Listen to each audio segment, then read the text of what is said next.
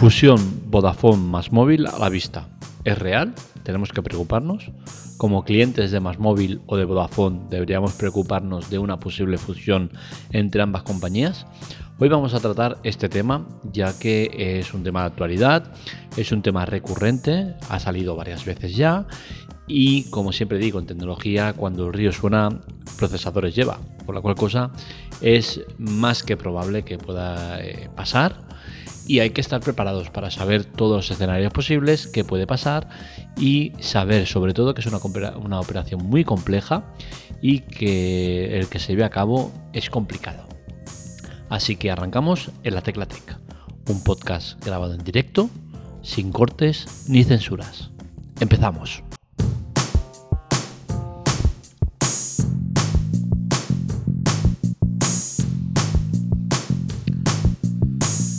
Primero de todo, supongo que lo que os interesa saber es si es posible que se haga una fusión entre Vodafone y Móvil.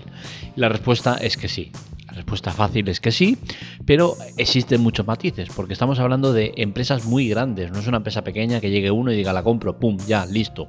No, intervienen demasiados factores como para simplificarlo todo en si es o no posible. Si recordáis, hace unos días hablábamos de la posible OPA a Telefónica y uno de los escenarios que se presentaba era eh, la posible venta de Vodafone, eh, de la filial de Vodafone España, porque Vodafone es una cosa y Vodafone España es otra, y se, planteaba la, posible venta de Vodafone España a Más Móvil.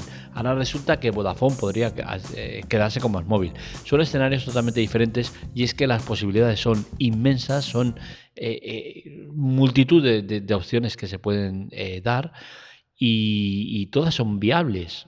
Pero ¿qué pasa? Que todas cuentan con el hándicap de que son empresas muy grandes, de que existe una normativa y unas leyes que eh, complican todo mucho y al final pues eh, son escenarios complicados.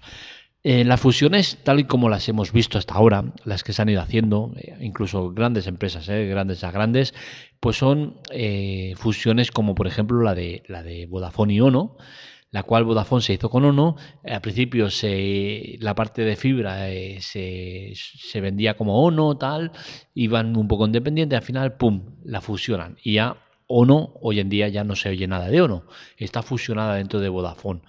Eh, esto es un tipo de fusión que es habitual, en el cual la compañía grande a la que compra, pues la acaba eliminando, acaba quedándose con todo lo que le interesa y acaba incorporándolo en su en, su organigrama, pero sin, sin, aparecer nada más.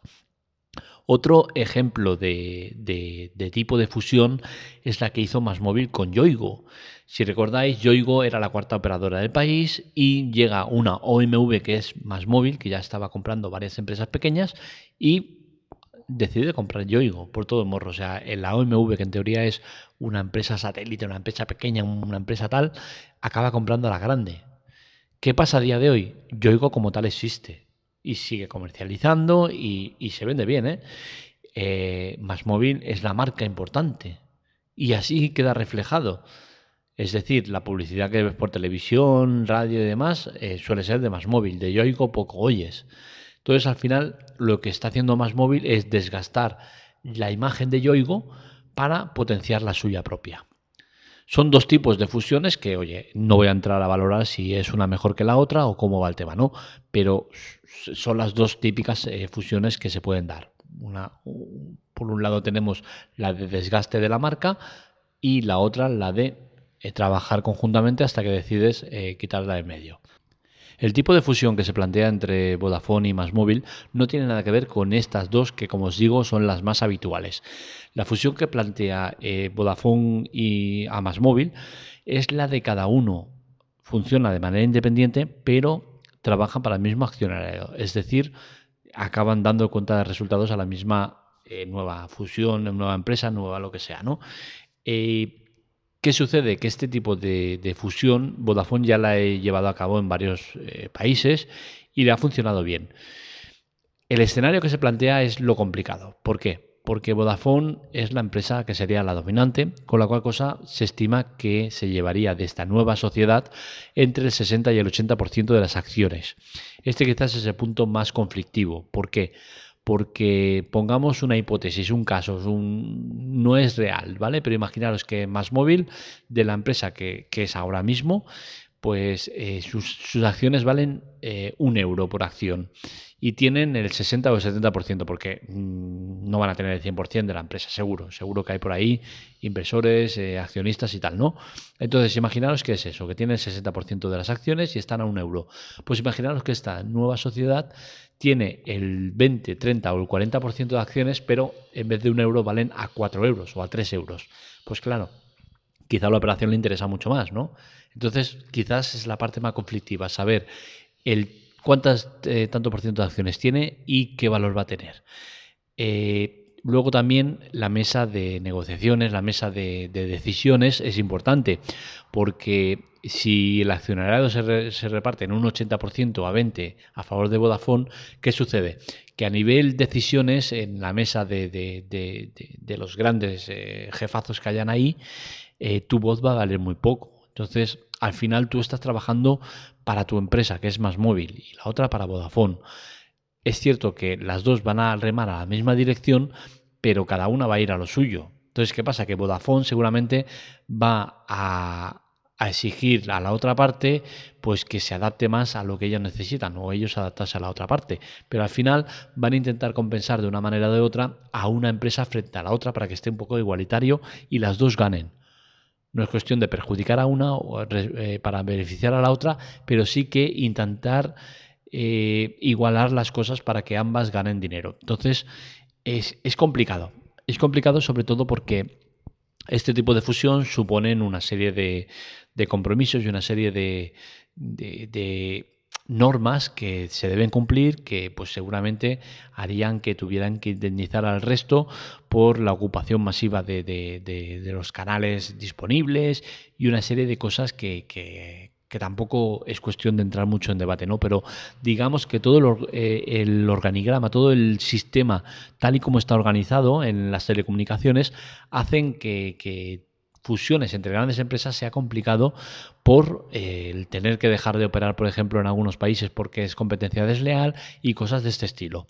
Al final, eh, lo que va a tener que pasar es lo que está recomendando eh, desde Europa. Desde Bruselas se se está recomendando a las empresas que, hagan fusiones, que se vayan fusionando y que al final queden cuatro o cinco empresas que gestionen todo independientemente si luego tienen una OMV, dos, tres o cuatro, ¿no? Pero que, queden pocas. ¿Por qué? Porque ahora mismo el escenario que tenemos en Europa es complicado. Estamos hablando de que hay más de 400 eh, operadoras que van a su puto rollo. Cada una va a la suya y al final, ¿qué pasa? Que es un desmadre. Es un desmadre, la competencia se hace complicada, eh, el, tema de alquileres de, servicios es, jodido y es todo un, panorama eh, que no gusta desde Europa.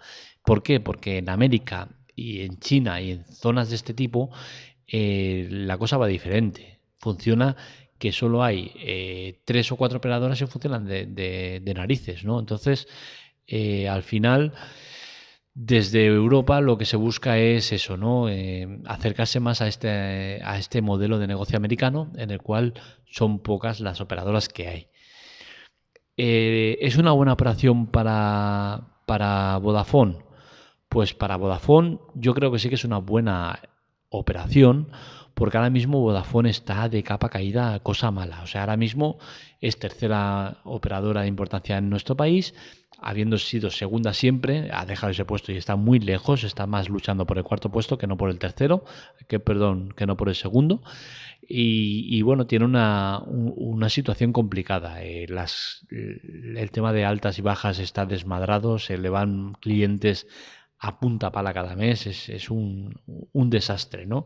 Entonces, el fusionarse con Más Móvil, pues seguramente eh, haría que todo cambiara radicalmente. De entrada ya volvería a ser la segunda operadora del país y todo cambiaría mucho, ¿no? Estaría incluso por delante de Telefónica en alguno de los aspectos de, ah, altas de móviles, eh, fijos y demás, ¿no? En temas de, convergente, es decir, televisión y fibra y tal, no sería por delante de, Movistar, pero sí que en el resto de, partes del negocio estaría por delante. Entonces, es un escenario que, es interesante que al final acabará pasando, eh, se sabe que pasará, ¿por qué? Porque llevamos mucho tiempo hablando de esto de, de más móvil Vodafone, Vodafone no sé qué, tal, al final acabarán. Porque el sistema actual no, no se sostiene, no se sostiene y no, no, es, no es bueno. No es bueno para nadie, ni siquiera para nosotros como clientes. Eh, una cosa es tener muchas, muchas opciones para elegir la que más te, te interese y otra cosa es que haya el desmadre que hay, donde, donde entre Vodafone y quién más, más móvil me parece que es, tienen más de 50 UMVs. Es una locura. Orange y Vodafone me parece que es una locura. Tener tantas no es viable, no es normal y, algo se tiene que hacer. Eh, ¿Es una buena operación para más móvil? Pues bien, dependeremos del tema ese que os digo de, del accionario, a ver cómo está repartido y cómo queda. A nivel de, de usuario, pues bien. Si son independientes de verdad, eh, no nos tiene por qué afectar, pero al final ya sabemos que todo esto mm, no acaba de ser así y en otras fusiones ya hemos visto como la grande acaba eh, sometiendo a la pequeña, ¿no? Entonces es un panorama complicado. Eh, lo que sí que me gusta es cómo queda el tema a nivel de pensamiento de la gente, ¿no? Y es que cada vez la gente es más consciente de que no está todo en las grandes empresas, que no tienes que estar en Vodafone, Movistar o en Orange para tener una buena compañía, que los servicios son buenos en todas, que hay muchos operadores en el mercado, que no es solo uno el que lleva la fibra, que no es Movistar y el resto son malos, que no. Al final es que hay muchas opciones y todas son buenas. A nivel fibra, la fibra te va a llegar a casa, estés con la que estés, al 100%. Otra cosa es que luego te den un router más bueno, más malo, que llegue mejor la cobertura o peor a nivel wifi. Pero a nivel cable, tú en el router directamente conectado al ordenador vas a tener el 100% de lo, de lo que hayas contratado. No hay más. Si no te funciona al 100% es que está mal. Y te lo tienen que solucionar. Y te lo van a solucionar.